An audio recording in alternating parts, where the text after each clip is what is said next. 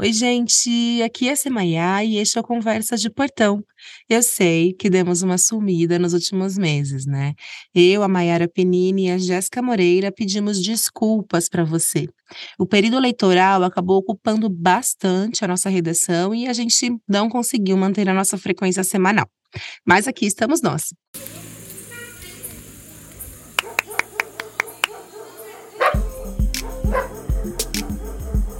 Eu sou Semaia Oliveira e você acabou de chegar ao Conversa de Portão, um podcast do Nós Mulheres da Periferia em parceria com Universa, plataforma do UOL. Aqui, a conversa entre mulheres vira notícia.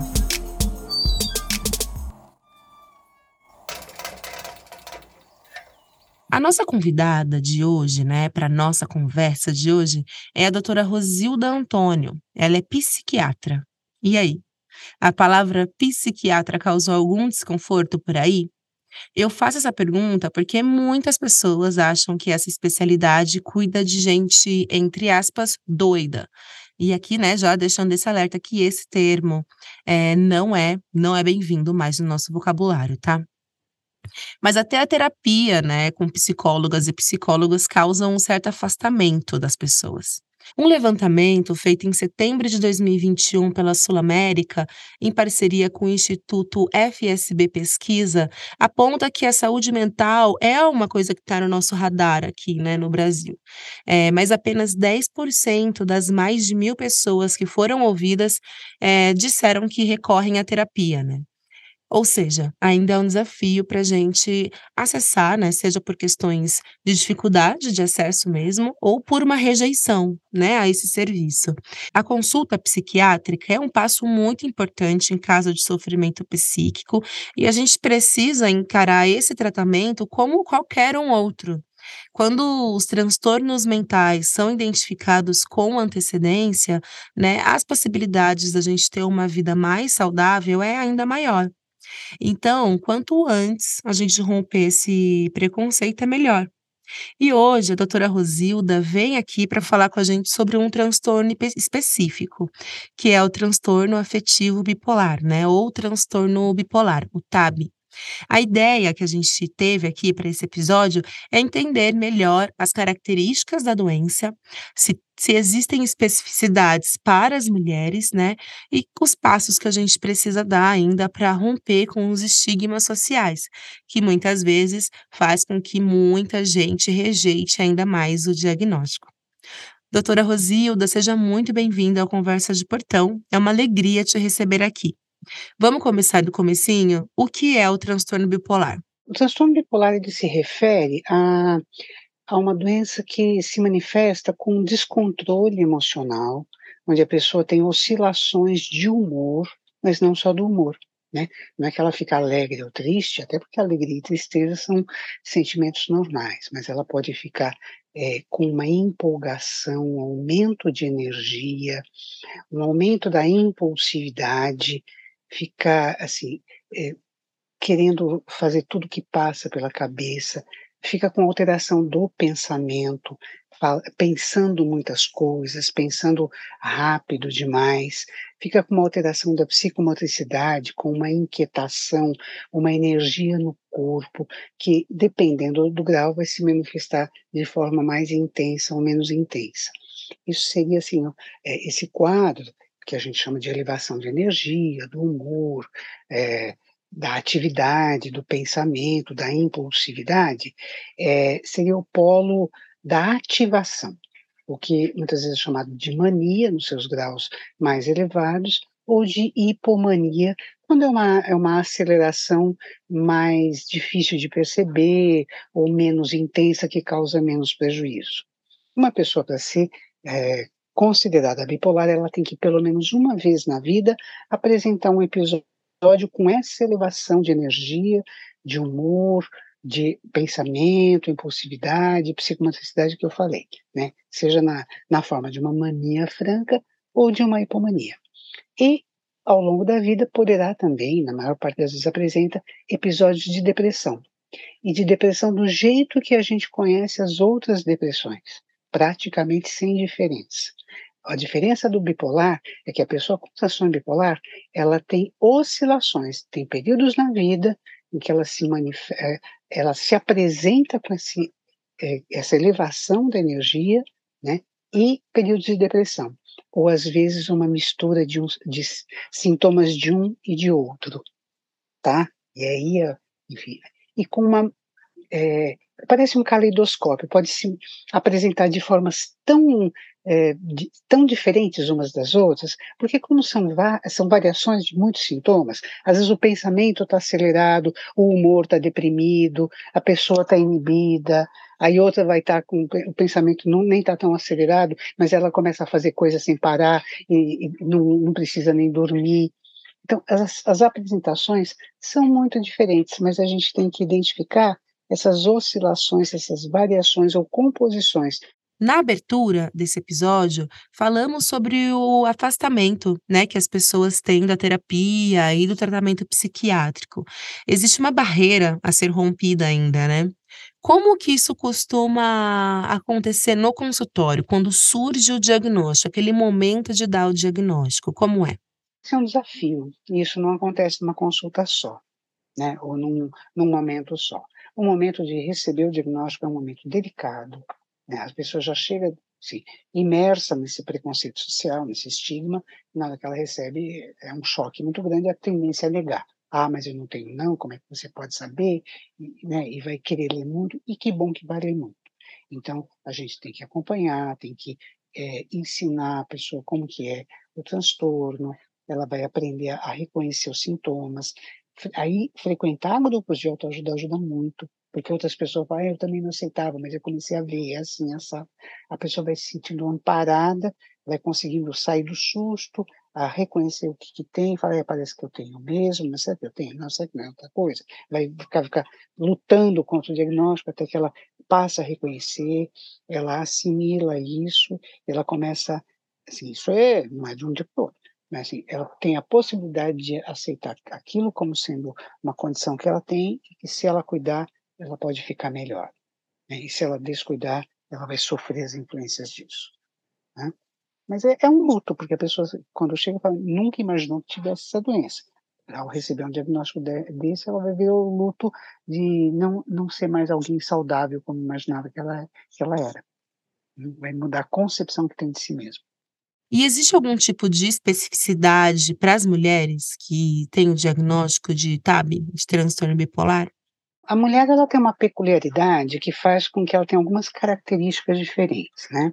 Primeiro assim, se você pensar no transtorno bipolar tipo 1, que é aquele que apresenta quadro de mania, que tem dois tem três tipos, né, de transtorno bipolar. Só para esclarecer um pouquinho, um é o transtorno bipolar tipo 1, que é quando a pessoa teve aquele, aquela ativação maior, né, assim, com mais sintomas, com mais prejuízo, é, que são sintomas de mania.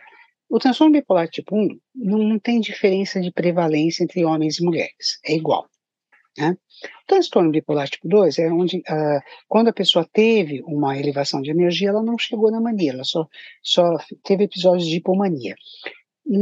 No transtorno bipolar tipo 2 é mais frequente que acontecer em mulheres do que em homens. Acontece em homens também, mas é frequente, mais frequente com mulheres. Só que a, as mulheres é, têm maior chance de desenvolver uma apresentação do transtorno que é chamada de ciclagem rápida. Ciclagem rápida é quando, num ano, no intervalo de um ano, a pessoa apresentou mais do que quatro episódios, quatro ou mais episódios do transtorno, seja episódio de hipomania, seja episódio de depressão.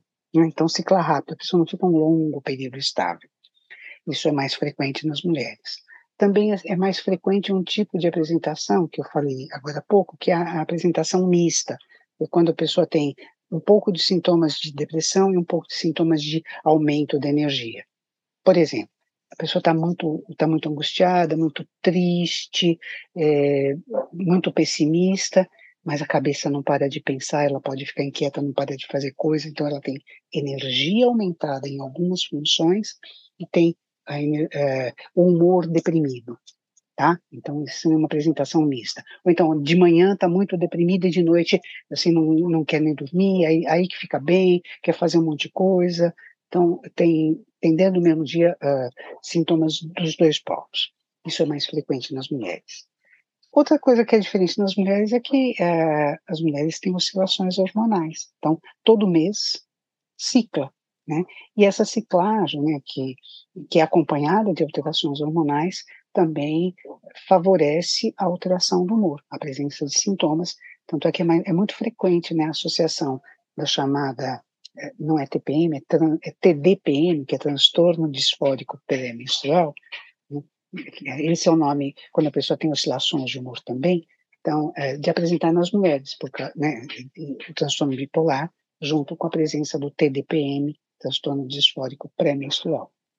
E também tem, você falou da gestação, né? A gestação é, é sim, é gestação e pós-parto, tá? Que hoje em dia é chamado de o período periparto, que inclui a gestação até o pós-parto. São períodos de maior risco, que envolve desafios na, no, no tratamento, né, o tratamento do transtorno bipolar, que se recomenda que seja feito. Antigamente se pensava que a mulher não deveria se tratar durante a gestação. Hoje a gente sabe que a mulher que não se trata tem uma chance altíssima de ter uma descompensação, entrar em crises, e viver com crise é viver sob estresse, e viver sob estresse é viver sob o efeito das substâncias que o corpo libera quando está estressado, adrenalina, substâncias inflamatórias, e isso também tem impacto no feto. Né? Então a mulher fala, não, não quero me tratar porque eu não quero é, que meu, tomar remédio enquanto estou grávida. Existem hoje medicações que têm um bom grau de segurança, que protegem a mulher de adoecer na, durante a gestação e, consequentemente, protege o, o feto também. Né? Não é qualquer substância, existem substâncias que não podem ser usadas, mas, é, mas é recomendado o tratamento. E tem uma coisa, doutora Rosilda, que são os acúmulos de tarefas, né? Pensando ainda na questão das mulheres. É, as mulheres que nos acompanham, que escutam a conversa de portão, são mulheres que fazem duas, três, quatro jornadas de trabalho. Como que essa exaustão pode agravar a condição de uma mulher que foi diagnosticada com TAB? Você sabe que tudo que é estresse pode prejudicar né, a, a, saúde mental das pessoas e o desencadeamento de crises, é, seja de depressão, transtorno bipolar, de ansiedade. É, esse acúmulo de tarefas que as mulheres vivem, né, além de ser estressante, tende a, a prejudicar ou a, a não, a não deixar acontecer uma coisa que é muito importante para uma pessoa que tem transtorno bipolar, que é a criação de rotina né? É, de regularidade, de regular, assim, ter uma regularidade de sono, um horário, horários regulares de alimentação, horário regular de atividade e também de descanso. Né? Você tem que ter uma vida. É, é, ter rotina não significa ter uma rotina maçante, tem que ter uma, rotina, uma organização na agenda do dia para que tenha uma cadência. Então você dorme, você dá chance de dormir cedo, né? não pode dormir tarde. Por quê? Porque o sono que você tem, a qualidade do sono quando você dorme, por exemplo, das 10 às 6 da manhã ou das 11 às 7, é completamente diferente e melhor do que quando você dorme às 3 da manhã e acorda às 10. Tá? O, o, cérebro funciona diferente, ele não vai recuperar da forma como recuperaria se você estiver dormindo à noite no período do escuro com produção natural de melatonina e com todos os processos neuroquímicos que fazem parte do sono normal. Né? Então, a, a, mulher que tem um acúmulo de atividades, que vai até tarde, porque tem que cuidar da casa, cuidar do filho, e terminar de limpar a casa, de la, deixar a roupa lavada, preparar o almoço para o dia seguinte, e vai dormir de madrugada, né? ela vai ter um estresse por privação de sono, por exemplo além do extremo cansaço, né? além da sobrecarga, da, da sensação de não ter apoio eh, para fazer tudo isso, e isso impacta na sua saúde emocional. Ela fica, assim, mais suscetível de ter é, episódios de humor. Agora vamos falar um pouquinho, doutora Rosilda, sobre o acesso ao tratamento.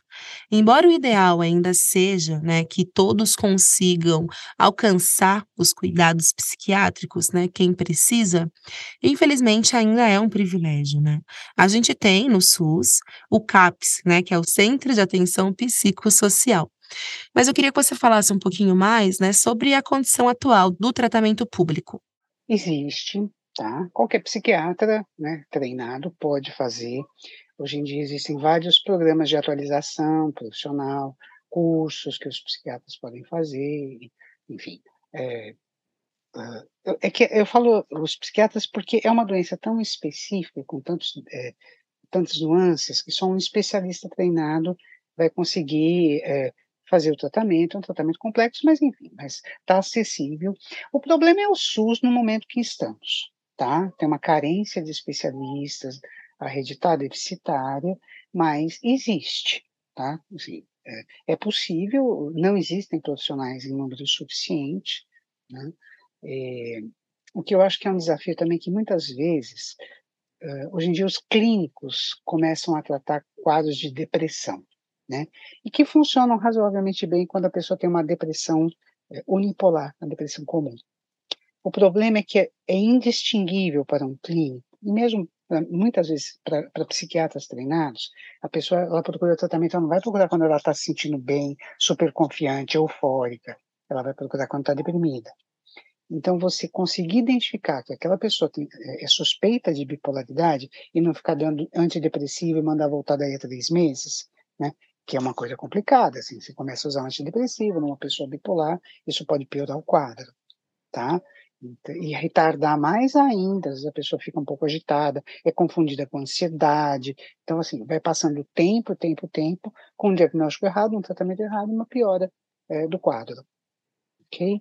Então, assim, por que eu digo isso? Seria super importante ter um programa de treinamento para os profissionais da, assim, da área básica, né, os clínicos, até, até mesmo profissionais é, enfermeiros, poderem identificar sinais suspeitos de bipolaridade. Mas isso é um trabalho de, de educação continuada que tem que ser feito, enfim, que tem que ser feito em nível de governo.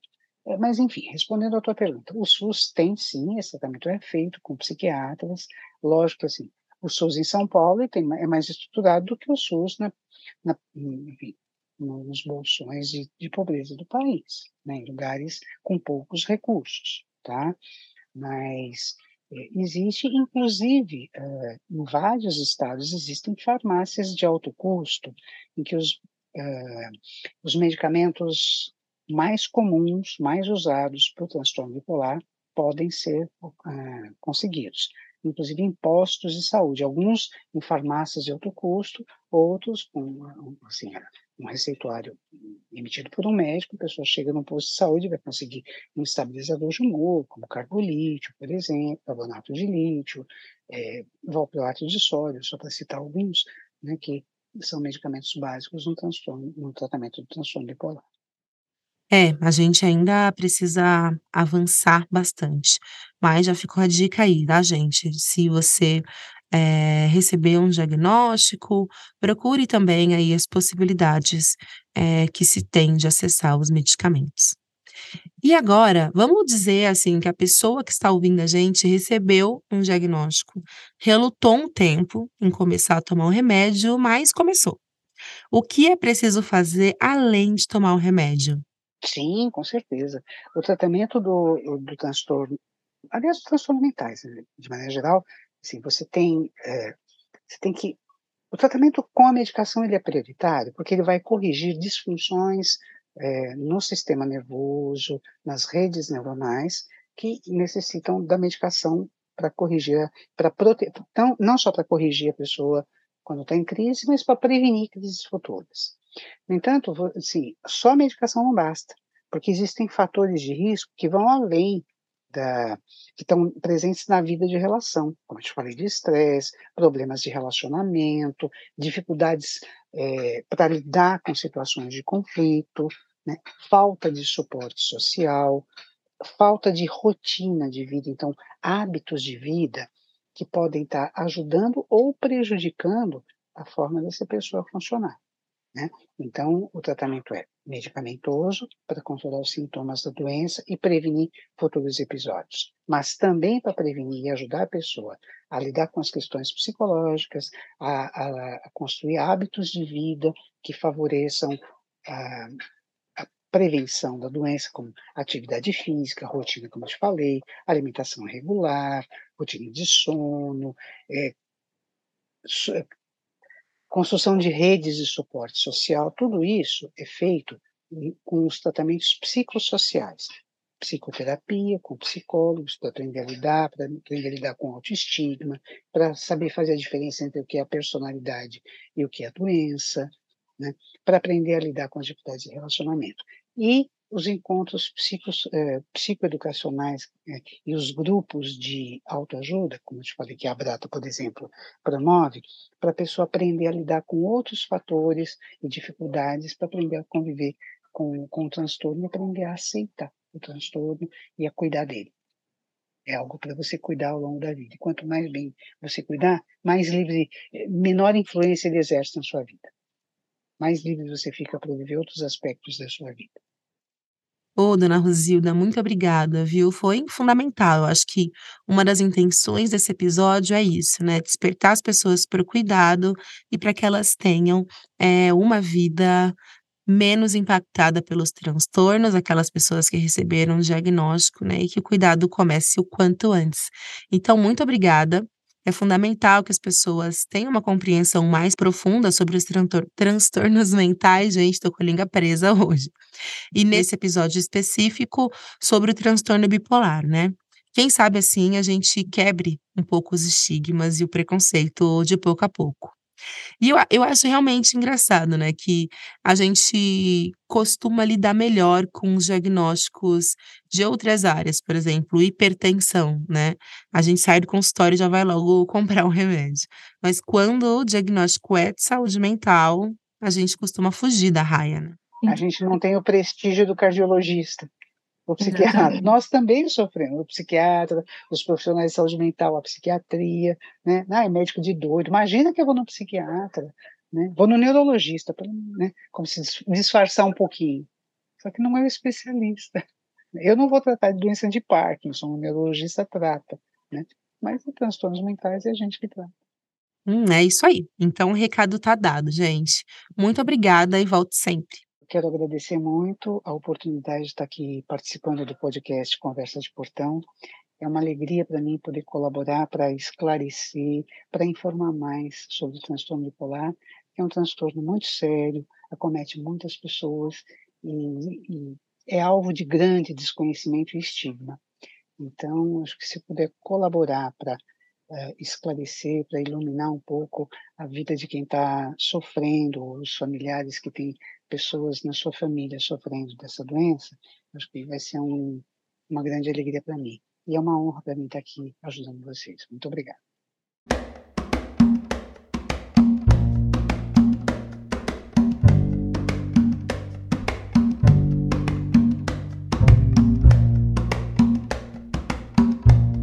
Você achou essa reflexão importante e quer saber mais sobre cuidados com a saúde mental, acompanhe o trabalho do Instituto Sul América.